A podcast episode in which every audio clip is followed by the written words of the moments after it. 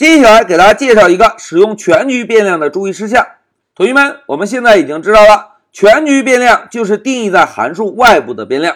当这个变量定义完成之后，我们呢就可以在函数内部来访问到这个变量中存储的值，对吧？但是大家回顾一下，之前老师曾经提到过，全局变量由于是可变的，如果可变的范围太大，是不是会导致程序不好维护，对吧？所以绝大多数的开发语言是不推荐使用全局变量的。但是使用全局变量会简化我们的程序开发，因此 Python 中啊对全局变量的使用有一些特殊的要求。大家看，在 Python 中，我们可以在函数的内部。直接通过全局变量的引用获取到对应的数据，也就是可以访问全局变量中保存的数据。但是在函数内部是不允许直接修改全局变量的引用的，也就是在函数内部我们不能使用赋值语句来修改全局变量的值。哎，真的是这样吗？来，让我们回到 Pycharm 做个演练。同学们，在这一小节我们要演练的代码。跟之前一个小节演练的代码非常类似。那现在老师啊，就找到之前一个小节的代码，Ctrl A 选中，Ctrl C 复制，然后切换到这一小节我们演练的代码，Ctrl V 粘贴。粘贴进来之后，我们先简单阅读一下程序。大家看，第二行定一个全局变量，第五行定一个函数，把全局变量做了个输出。第十行又定义了一个函数。在函数内部同样把全局变量做了个输出，对吧？代码非常的简单。如果现在运行，会在控制台输出两个数字十，对吧？哎，简单回顾了一下代码之后，现在老师啊把光标放在 demo 一这个函数内部。假设我们在开发时希望在 demo 一这个函数内对全局变量的数值进行一个修改。老师呢，在这里写下，希望修改全局变量的值。哎，有了这个希望之后，同学们，按照我们现在对 Python 的理解，要修改一个变量的值，是不是直接写上变量的名字？哎，大家看，老师敲了 number 之后，Pycharm 会给我们有智能提示，对吧？现在我们就选中 number 这个变量，然后使用赋值语句设置一个新的值九十九。哎。代码调整完了，现在同学们来看一下我们对代码的诉求。在第二行，我们定义了一个全局变量，这个变量中保存了一个数字十，对吧？在第五行到第十行定义了一个函数，在第十三行又定义了一个函数。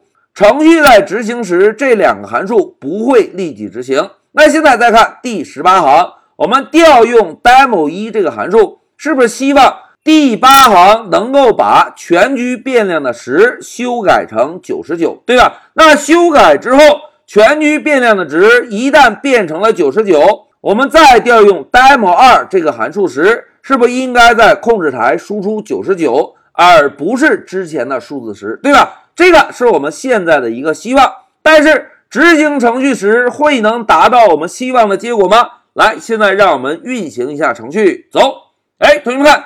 程序运行了，demo 一这个函数执行输出了九十九，但是 demo 二这个函数在执行时输出的是多少？哎，仍然是我们之前定义的全局变量数字十，而不是在 demo 一这个函数内指定的数字九十九，对吧？这个是为什么呢？哎，在这里老师要给大家强调一下哦，同学们在 Python 中啊。是不允许直接修改全局变量的值的。如果我们在函数内部使用赋值语句，尝试给全局变量设置值，那会得到一个什么结果呢？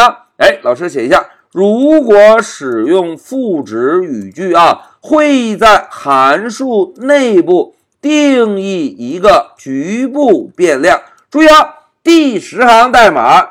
只会在函数内部定义一个局部变量，名字叫做 number，但是这个 number 跟全局变量是没有任何关系的。来，老师给大家画一个我们现在代码在执行的过程中真正的一个线路图。同学们看，代码是从上向下顺序执行，在第二行是不是定义了一个全局变量 number 等于十，对吧？老师呢，在这个小圆圈中写一个 number。同时设置了一个初始值十。现在程序继续向下执行，来到第五行，发现有一个函数定义。既然是函数定义，就不会立即执行。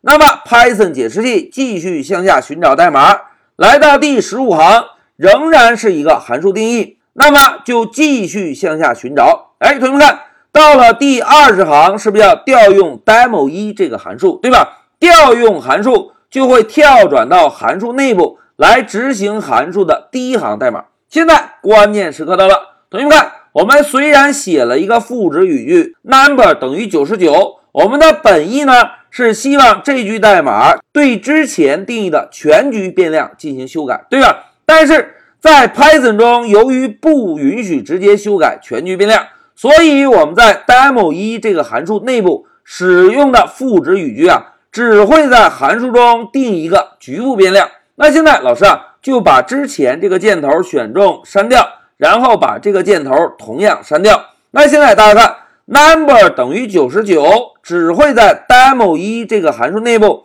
定义一个名字，同样叫做 number 的局部变量，并且给这个局部变量设置一个初始值是九十九。然后大家看，在执行第十二行代码的时候，是不是就应该在控制台？